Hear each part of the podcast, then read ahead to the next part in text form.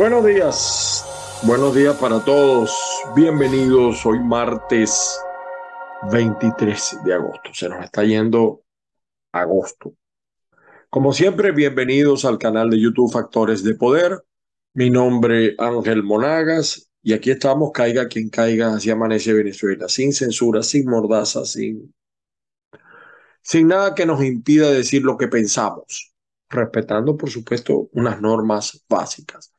Saludos también a la gente de avilaradioonline.com, a la gente que nos ve por Instagram, a la gente que nos ve por otras plataformas de YouTube o nos oye como Net Noticias o Caiga quien caiga CQC TV, Spotify, Amazon, en fin, a todos.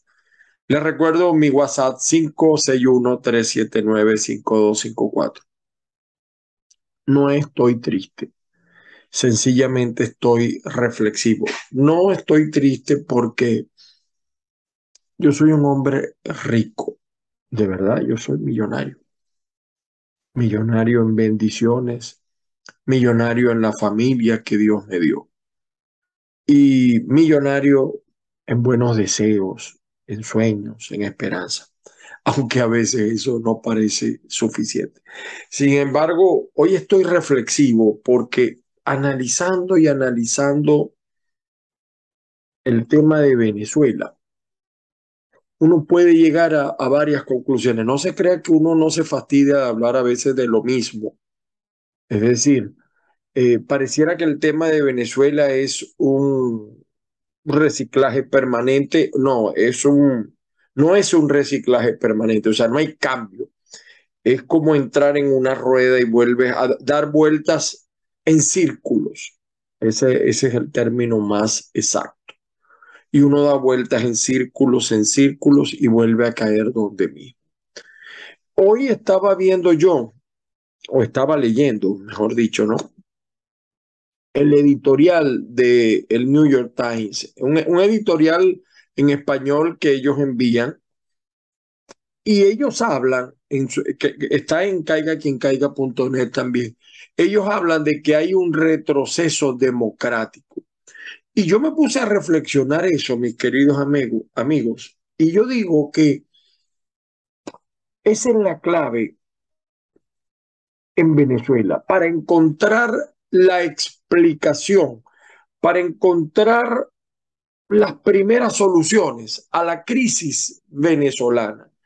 Y es que realmente estamos en un proceso de retroceso democrático. Es decir, antes de esta, de esta destrucción revolucionaria, hace más de 23 años ya, eh, ya veníamos en retroceso democrático. El, el, juicio a Carlos Andrés Pérez tenía algunos elementos que lo justificaban, pero todos sabíamos que detrás había una vendetta política, había una venganza política del lucinchismo representado por X personaje y a lo que se prestó Ramón Escobar Salón. No es que Carlos Andrés no cometió fechorías o no debía ser juzgado, pero evidentemente que dentro de las fallas que tenía Carlos Andrés, los errores, los delitos que cometió, como dirían algunos, también Venezuela había avanzado en un aspecto económico y hasta en un aspecto político, porque recuérdese que se empezaron a elegir en 1988 gobernadores y alcaldes. Y eso fue importantísimo en Venezuela y quizás nosotros no le hemos dado la importancia que tiene. ¿Por qué? Porque en la reforma que hicieron los chavistas le dieron mucho poder al presidente y fíjense a los municipios y le dejaron menos a los gobernadores. Eh, eh, dejaron algunos elefantes blancos de instituciones democráticas que no funcionan y además no impidieron que quien ejerce el poder ejecutivo se apodere de los demás órganos, que es el drama que tiene Venezuela. Para tú ser juez o ser parte del Poder Judicial en Venezuela, tienes que ser chavista, tienes que ser, en este caso, madurista. Si no, no tienes vida. Uno en un millón, pero no tienes vida. para ser juez, para ser fiscal, algo así, lo que tú quieras. Para ser contralor en este país tienes que ser chavista, Elvis Amoroso. O sea, eso es una, eso es una vergüenza que Elvis Amoroso sea eh, eh, contralor. Eso es una falta de respeto que algún día tendrá que haber justicia. Tarek William Saad nunca ha debido ser fiscal, como Luisa Ortega tampoco nunca ha debido ser fiscal. Eso es una falta de respeto. Y allí, o sea, más allá de los escándalos, de todo lo que ha pasado, allí comienza, allí es la génesis de la destrucción que tiene 23 años instalada en Venezuela. Hay un retroceso, pero a millón de la democracia. Ahora, eso no es un problema exclusivo de Venezuela y por eso me gustó mucho esta editorial de, del New York Times. Eh, fíjense, hay elecciones en Brasil. Se están enfrentando Bolsonaro, que es de la derecha, pero tampoco es un dechado de virtudes y el otro es el delincuentoso de Lula da Silva, que tiene seguidores incluso en la oposición venezolana. Entonces estamos, o sea, entre dos malos. Pasó algo similar a lo que ocurrió en Perú hace poco, en, en, en Colombia. O sea, los, los demócratas están olvidados. Entonces, podemos llegar a la conclusión de que la democracia va en retroceso en muchos rincones del mundo. Es una tendencia grave que, que se ha registrado en cualquier otro momento del siglo. Así lo dice el señor, en, el editorial de, del New York Times está el señor Max Fischer, eh, tiene incluso datos del Instituto Sueco, sueco Biden, Biden, de la democracia. E, ellos monitorean la salud democrática. En Venezuela no hay salud democrática, está en cuidados intensivos, está grave. Venía mal y desde hace 23 años está peor. ¿Ha colapsado el modelo democrático en Venezuela? No, no hay modelo democrático en Venezuela. En Venezuela no es que la democracia tiene problemas, no existe democracia. Ese es el resultado de los liderazgos populistas, de la polarización electoral y del extremismo político. Estos factores aunados al deterioro económico que, que, ha llevado a miles de personas a la pobreza, a la abundancia de desinformación, crea un escenario evidentemente muy volátil. Yo estaba revisando el editorial, por ejemplo, habla de que en Kenia eh, el temor eh, eh, de que los comicios presidenciales más recientes sean impugnados por el candidato perdedor. En Hungría, también lo señalaba el editorial, el presidente Víctor Orbán ha reestructurado las cortes, la constitución, la legislación electoral para mm, fortalecer su régimen. En Turquía, el famoso Erdogan ha limitado las libertades políticas, no existen, ha centralizado el poder y todo el mundo, Turquía, un desarrollo, una cosa, porque es que una cosa no tiene que ver necesariamente con la otra. Bueno, y el ejemplo de América Latina, en Salvador, un presidente también autócrata. Ah, bueno, es mejor que lo que había, pero es autócrata. Se apoderó del Estado, de todas las instituciones del Estado. Y entonces, no, porque es que él es bueno, es que ese no. Usted puede ser el, el San Agustín, pero el Estado no puede ser monopolizado. No puede ser monopolizado por muy bueno que usted sea. Ese poder no lo puede tener nadie, ni hablar de lo que ocurre en Nicaragua. En México, el periodismo perseguido, asesinado.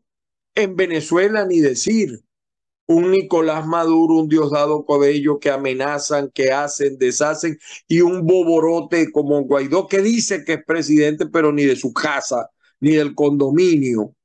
Y entonces la oposición empeñada en seguir en un modelo que no funciona. O sea, lo, primero que tenemos que hacer para que Venezuela eh, recupere la salud democrática es aceptar que no la tenemos. O sea, nos ha hecho daño tener un gobierno interino que no existe, que es de papel, que ha cometido delitos graves. Pero entonces, como los otros han robado más, no, no, no, ahorita el problema es el chavismo. No, no. Y tenemos personajes como Leopoldo López, eh, como otros que han utilizado el poder para enriquecerse, para influenciar a su beneficio. Entonces ayer decía, por cierto, la gente de Voluntad Popular que su candidato es Guaidó y que quieren que las elecciones primarias sean el año que viene, porque es una cosa increíble. Amén de que yo no comparto los números de muchas encuestas, a Guaidó no lo quiere ya nadie en Venezuela. Yo no entiendo por qué los Estados Unidos no abren los ojos. Ah, bueno, porque eso es lo que hay. Pero a Guaidó no lo quiere nadie en Venezuela, está en el subsótano. Es increíble. Y muchos que caminamos, que tragamos gas del bueno por él, hoy estamos arrepentidos. Bueno, y el escenario más pronto que tenemos es el de Bolsonaro Lula eh, a seis semanas de las votaciones de primera vuelta. La pregunta sigue siendo, eh, ¿busca reelegirse Bolsonaro? ¿Acatará los resultados si no le favorecen porque hay un sector militar que él domina? ¿Pudiera haber un golpe de Estado en Brasil?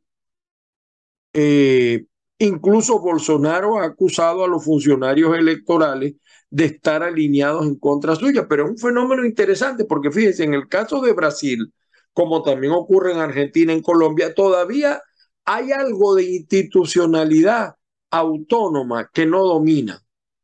Y, y en este caso, Bolsonaro, a pesar de él ser presidente, sí ha sembrado dudas del sistema electoral, algo similar a lo que hizo Donald Trump.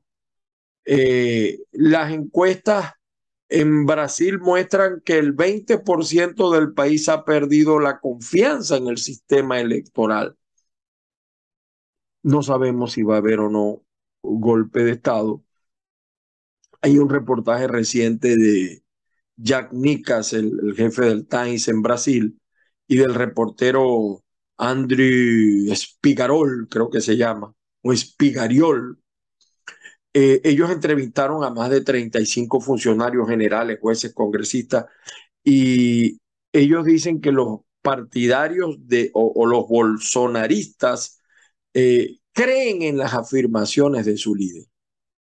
Ahora, no hay suficiente información o evidencia de que el señor Bolsonaro eh, tenga algún respaldo para llevar a cabo su plan.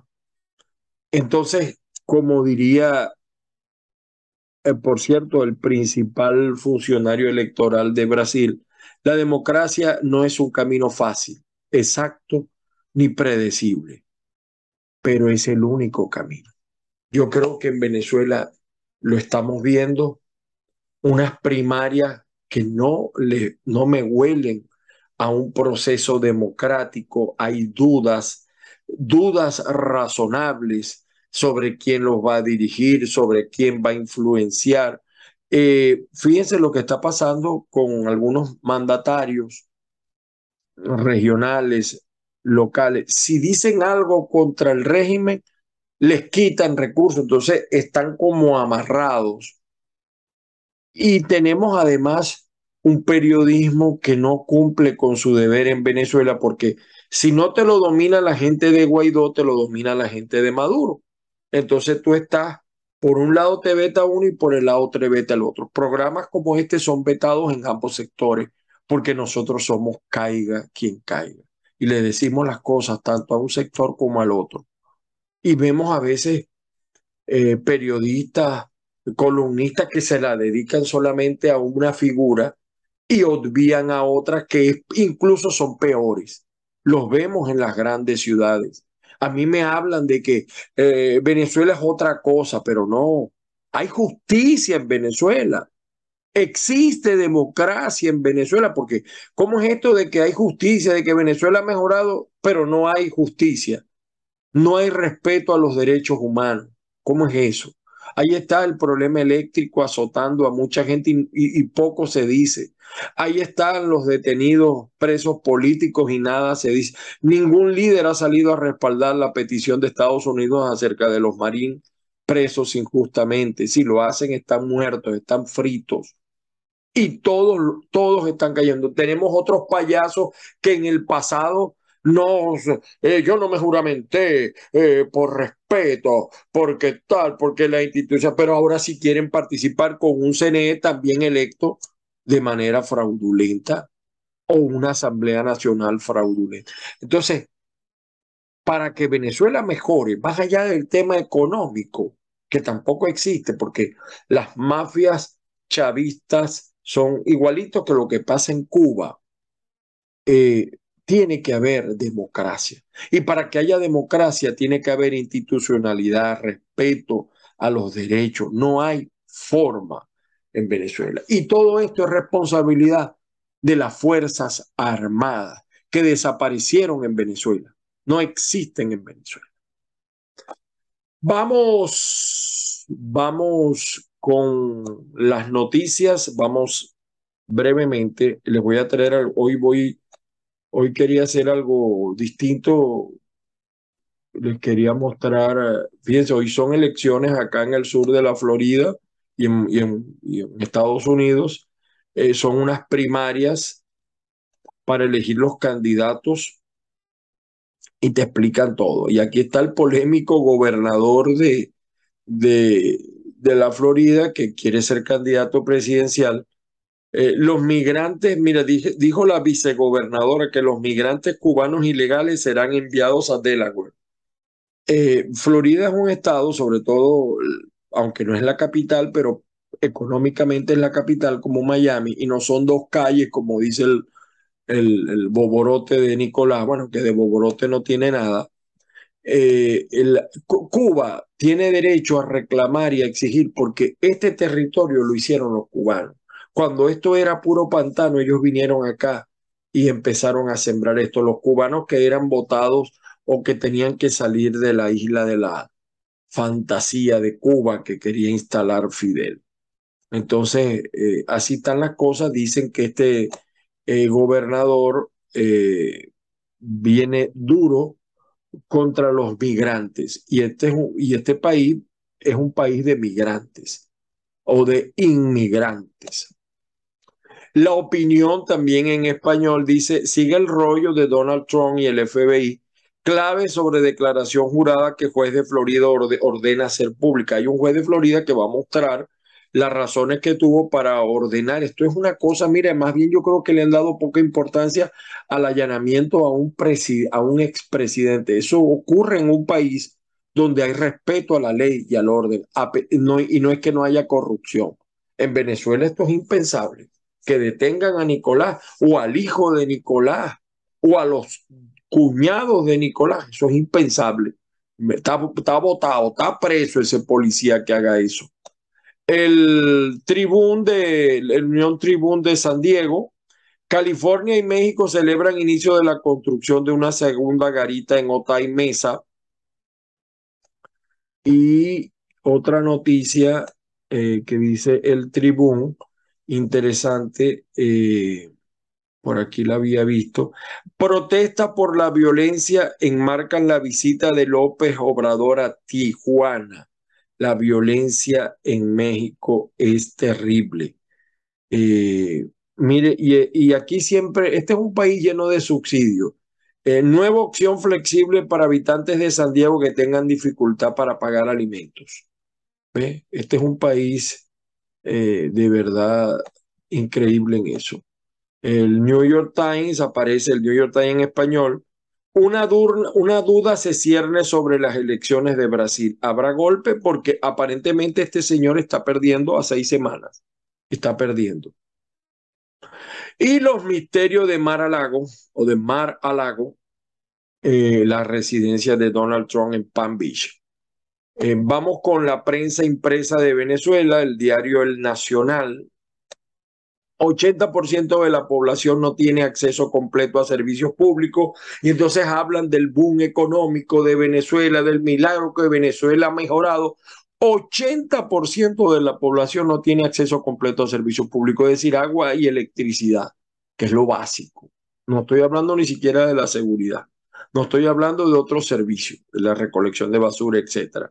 Canasta básica alimentaria para cinco personas costó 470,44 dólares en julio. En julio. ¿Quién tiene en Venezuela?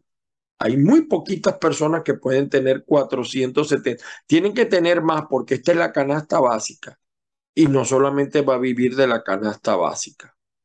Bueno, en, en, Argentina también hay un buen ejemplo. Hay un, la, la, fiscalía está pidiendo 12 años de cárcel e inhabilitación política perpetua para Cristina Fernández. Este es el buen ejemplo del socialismo bolivariano. Así como Cristina Fernández, Maduro, Diosdado, las hijas de Chávez, Tarek, igualito. Ese es el estilo.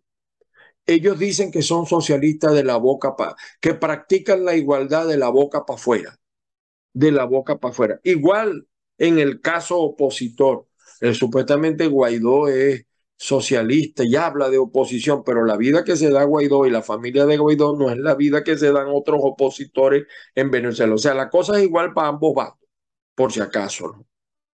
En prisión, pero con lujos, eh, los reos gozan de privilegios en las cárceles del país eh, el Observatorio Venezolano de Prisiones afirmó que tienen acceso a piscinas, gimnasios, canchas de béisbol, discotecas y armas de fuego, también a prostitutas y teléfonos. Esto, esto es viejo en Venezuela. Esa es la vida en la cárcel, es lo más injusto que hay. Hay un pequeño grupo que disfruta de todos los bienes y cuando tú caes preso, si no tienes money, perdónenme la expresión, cuando tú caes preso, si no tienes money, prepárate esas nalgas porque lo que te viene no es fácil. La Sunde, la Sunde.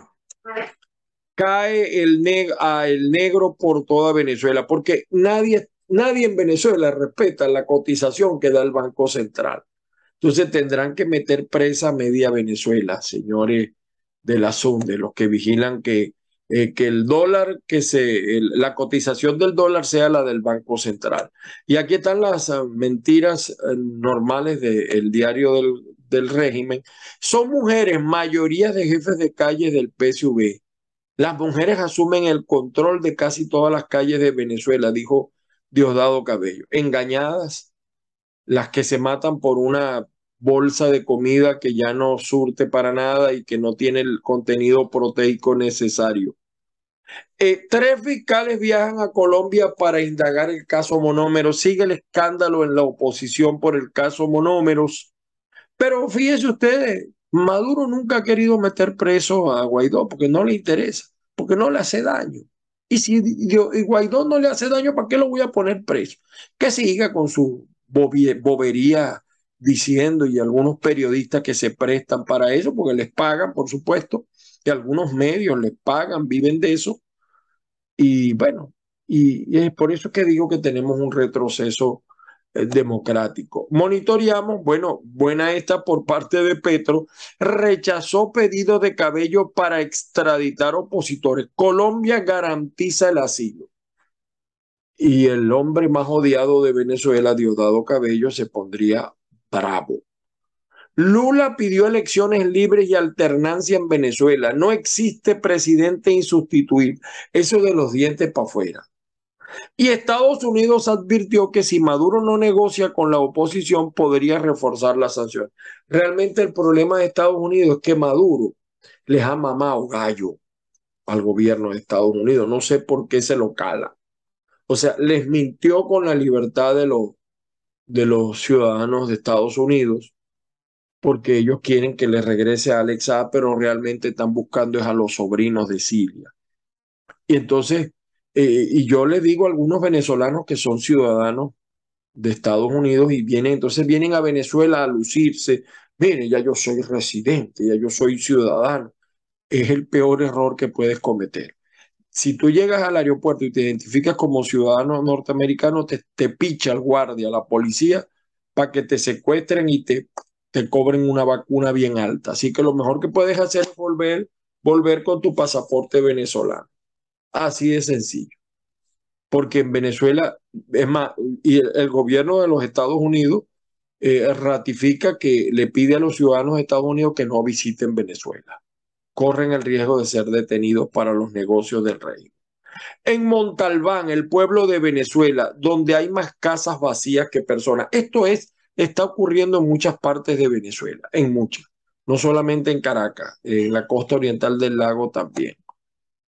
Petro nombra a exguerrillero como jefe de inteligencia en Colombia, es decir, Zamuro cuidando carne.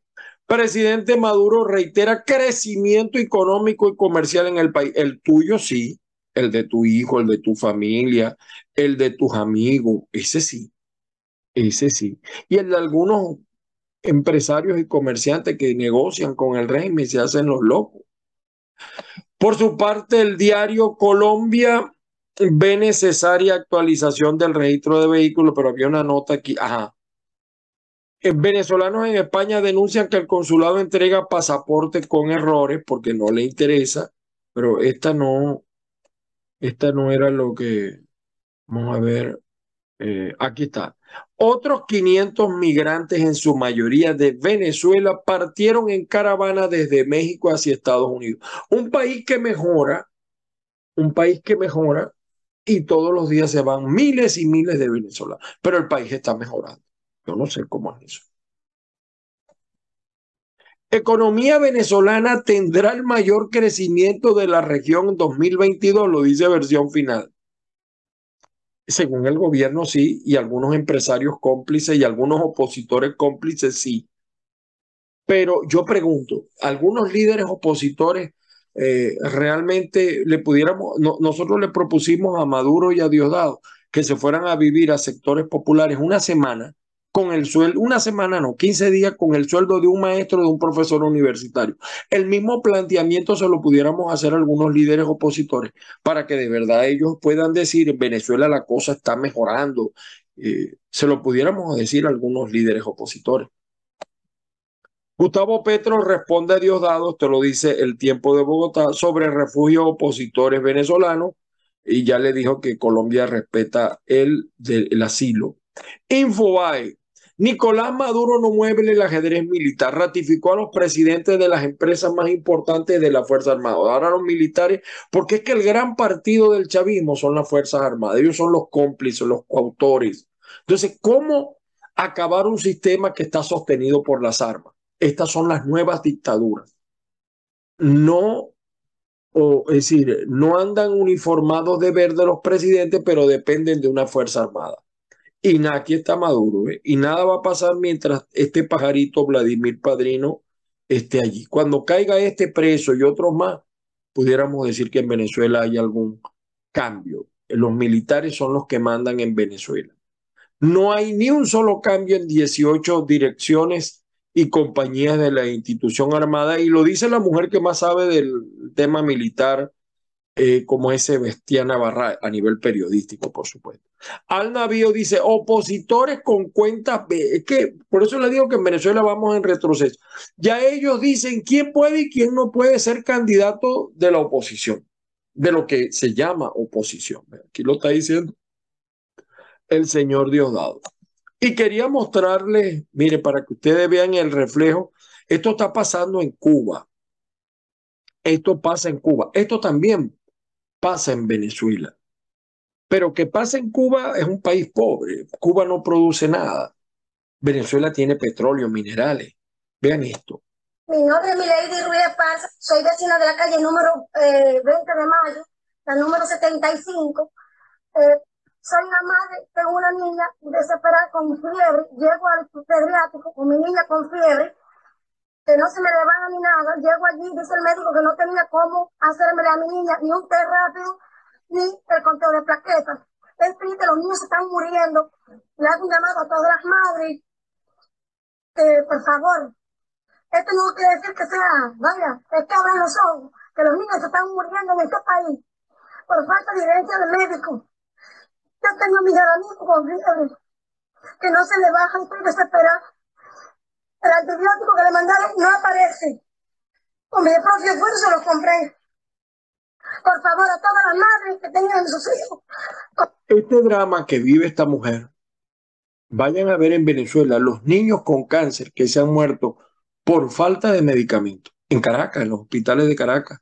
es la de las capitales. Ni siquiera me estoy metiendo con los hospitales de las ciudades menos, es decir, menos importantes, por decirlo de alguna manera. Usted llega a un CDI, a un hospital público, y este es el drama. Este es el drama. Muchos pacientes se mueren por falta de dinero, es decir, por falta de dinero porque no tienen recursos para meterse en una clínica donde pudieran encontrar solución. Yo, ah, ahorita tengo un caso en Maracaibo, una niña que está hospitalizada en la Sagrada Familia y la madre no haya cómo hacer porque ya la cuenta está en 80 mil dólares. Y ese drama es nacional. Por eso es que le digo que la democracia va en retroceso. Esto también pasa eh, en Cuba, ¿no? Mire, vean esto en Cuba, ¿no? Este, este, es el régimen que adora Nicolás Maduro y que dice que Cuba ha cambiado. Así como dicen que Venezuela es una maravilla, lo dicen también ellos con Cuba. Mientras tú tienes que inventarla en el aire cada día para darle de comer a tus muchachos, ellos y sus hijos se atracan todos los días de exquisiteces que están prohibidas para ti a costillas. Mientras tus hijos no tienen un vaso de leche ni una fruta para desayunar, a ellos le llegan puntuales cada mañana de sus propias vaquerías y organopónicos, bien disimulados allí en sus zonas congeladas. Mientras tú tienes que correr arrastrando de las manos a tus hijos para ver si logran subirse a esa guagua que no paró y va con gente en el estribo, ellos andan en carros de luz. Y si la distancia es larga, van en helicóptero mientras tus hijos tienen que dormir tres en una cama en la barbacoa que apuntalaron en el cuartico de sus abuelos y Dios quiera que no le caiga el techo encima. Los de ellos duermen sábados, cada uno en su cuarto, en sus cómodas y bien mantenidas mansiones de nuevo edad. Mire la, la, mansión de Mariela Castro, hija de Raúl Castro. Esto pasa también en Venezuela, con los boliburgueses y con algunos opositores también que se entienden con el rey. Esa es la verdad de Venezuela. Unos tienen mucho y otros tienen muy poco. Y supuestamente estos llegaron para acabar con esos beneficios. Esto es en los llanos venezolanos. Miren cómo está la lluvia acabando fuertes lluvias. Y quiero que vean esto, lo que está pasando en Venezuela, la Venezuela que mejora, esto pasa en la costa oriental del lago. Hoy, creo que vamos a colocar la conversación que sostuvimos con el alcalde. Vean esto. Fuera los efectos de la masiva inmigración provocada por el régimen de Nicolás Maduro, que ya supera los 6 millones de personas, se hace notar en ciudades y pueblos del país que se están quedando vacíos. Un panorama de casas sin familias, comercios cerrados, enormes medio desiertas, como nos cuenta Francisco Urrestieta, desde Ciudad Ojeda. Son las calles solitarias de Ciudad Ojeda, en la costa oriental del lago de Maracaibo. Hace unos años, una pujante ciudad petrolera. Hoy en día, venida a menos bajo el impacto de la crisis económica y con buena parte de sus habitantes migrando a otros países. Una migración masiva que ya se está haciendo notar en el pueblo. Casas muertas, comercios sin vida y poca presencia humana en sus calles. De todo este hecho como diáspora que se conoce, viene del 2017 y no se ha detenido un desfile de migrantes que continúa abandonando el pueblo empujados por la dramática caída de la producción petrolera en la región, que llegó a producir más de 1.200.000 barriles, hoy casi paralizada. Ciudad Ojeda es una ciudad. Esto pasa en Ciudad Ojeda. Y yo la conozco bastante bien, Ciudad Ojeda. En Ciudad Ojeda se vivía muy bien, un nivel de vida altísimo. Hay barrios enteros en Ojeda, donde solamente están los viejos. Pero eso también pasa en Maracaibo y en muchas ciudades de Venezuela. Mientras todo esto ocurre, el gobernador del Zulia recorre el estado, aquí lo ven ustedes corriendo, eh, tratando de mantener una gestión en medio de esta circunstancia. Si le dice las verdades a Nicolás, preso va. Entonces, la gente lo critica, él no haya cómo hacer y así como él están los alcaldes y están otros gobernadores del país. Yo no estoy estableciendo juicios de valores, cada quien que lo haga. Y esto fue un breve contacto que tuvimos con el alcalde de Lagunillas, José Cheo Mosquera. Esto fue, creo que si no me equivoco, lo hicimos el sábado, el viernes. Se los traigo hoy a consideración de ustedes. Vamos a verlo.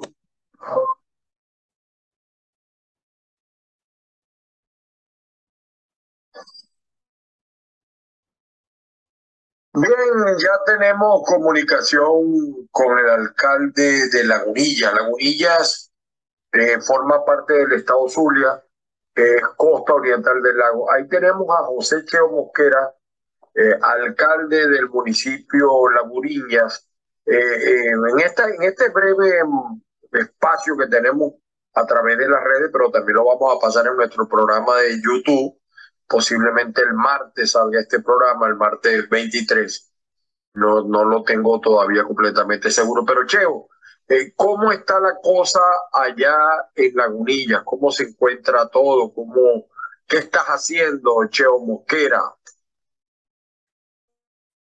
¿Cómo estás, señora Monaga? Un saludo y respeto del Estado Zulia, municipio de Lagunilla, despacho del alcalde, que habla José Mosquera. Aquí estamos, trabajando de la mano con los empresarios, con el pueblo, subiendo nuevamente la Santa María, este municipio, como es un municipio petrolero, nuevamente vuelve a tener vida, porque estábamos en un abandono de hace cuatro, cuatro años y bueno, aquí estamos nuevamente recuperando, rescatando nuestra ciudad, nuestra ciudad opera, lo llevamos en el corazón todo el tiempo y ayudando a los más necesitados, asfaltando las calles, eh, arreglando todos los botes eh, aguas negras, agua servida, eh, las aguas blancas también estamos ayudando a la gente donde no les llega agua. Bueno, haciendo un poco de magia, porque eso es lo que tenemos que hacer en estos momentos con las pocas herramientas que nos dejaron, pero bueno, que tienen las ganas, la voluntad para seguir adelante y recuperar nuestro municipio de La Bonilla. El cambio llegó a este municipio, la esperanza de la mano de nuestro gobernador Manuel Rosario, y vamos para adelante. Pues Dios todo sin Dios nada. Fíjate, Cheo, que me, me llama mucho la atención y, que esta, esta primera conversación, esperamos que sean muchas y que podamos conversar vía Zoom de manera más abundante. El tema de la subsidencia en la parroquia Venezuela. La subsidencia, para los que no sepan lo que es, es que el lago está por encima de la tierra, es decir, hay casas que están 8, 8, 10 metros por debajo del lago y eso representa un peligro para el municipio. Gracias a Dios nunca ha ocurrido. Eh, pero queríamos saber en este evolucionar de cosas, Cheo, eh, cómo está el tema, eh, el tema de la subsidencia allí en Lagunillas. Bueno, Ángel, motivado esa pregunta que me estás haciendo, ¿verdad? Que la subsidencia aquí en el municipio de Lagunilla, la gente pensó va a ser un cambio de verdad para ellos beneficioso. Implementándolo mucho no ha sido así. La gente la llevaron, inclusive a Fabricio Ojeda y a otras partes, y eso están en total abandono. hemos llegado allá, hemos apoyado en mucho a esa población, pero no se pensó lo que ellos en verdad estaban esperando del gobierno. Pero bueno, aquí estamos nosotros para darle la mano. Muchos se están devolviendo nuevamente a la parroquia Venezuela, porque ellos tenían su vida, tenían su vida eh, en, su eh, estar en, sus hogares, tenían ese, los árboles, tenían los, sus animales, bueno, de verdad que tenían una vida que fue totalmente cambiada, pensamos que era para un bien, y lo que pasó fue que nos metieron, como decir, una caja de fósforos ahí, y ahí están sin ninguna ayuda, nada, o sea, sin agua, sin electricidad, que eso hay que hablarlo, en este municipio de la Unión también se barajan bastante. Bueno, ahí estamos, tratando de ayudarlos, pero vamos poco a poco. Tenemos una varita mágica, como te dije anteriormente, pero ahí vamos. Vamos a tratar de solucionar y poco a poco. Es población, son seres humanos que tenemos que estar pendientes, aunque sea una zona de subsidencia, nosotros como municipio, como alcalde del municipio, no nos vamos a abandonar.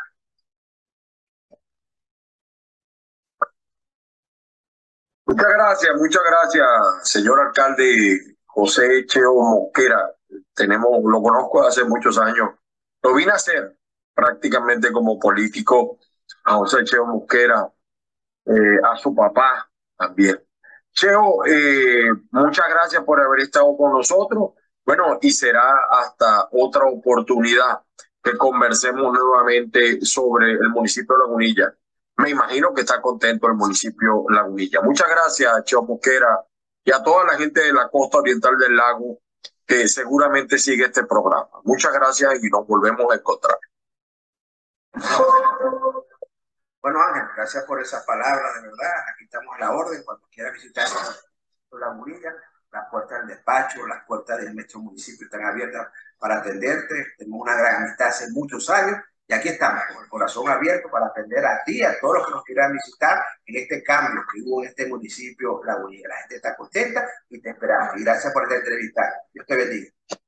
Bueno, José Cheo Mosquera, yo quiero de esta manera pues terminar el programa de hoy. Les quiero explicar un poco a la gente que el 80%, el 60, 70% del petróleo que salía en Venezuela salía de ese municipio, un municipio donde la riqueza de Venezuela reposaba sobre ellos y lo olvidaron, lo engañaron, no hay luz, no hay agua, hay inseguridad.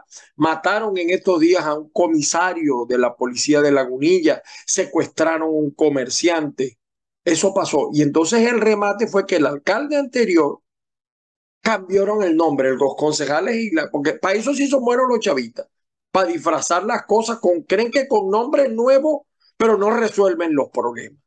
Eso pasó en Lagunilla. Hoy se nos hizo, hoy se nos hizo largo el programa. Disculpen ustedes lo malo. Las bendiciones del Padre Celestial sobre todos y cada uno. Eh, yo agradecido con todos ustedes. Recuerden mi WhatsApp 561-379-5254. Estamos en Instagram, en TikTok, en Twitter como arroba Monaga. Estamos en Spotify, estamos en Amazon y estamos en todos los podcasts más importantes del país y por supuesto en el canal de YouTube Factores de Poder. Nos volvemos a escuchar y a ver mañana. Feliz día para todos. Les habló Ángel Monagas.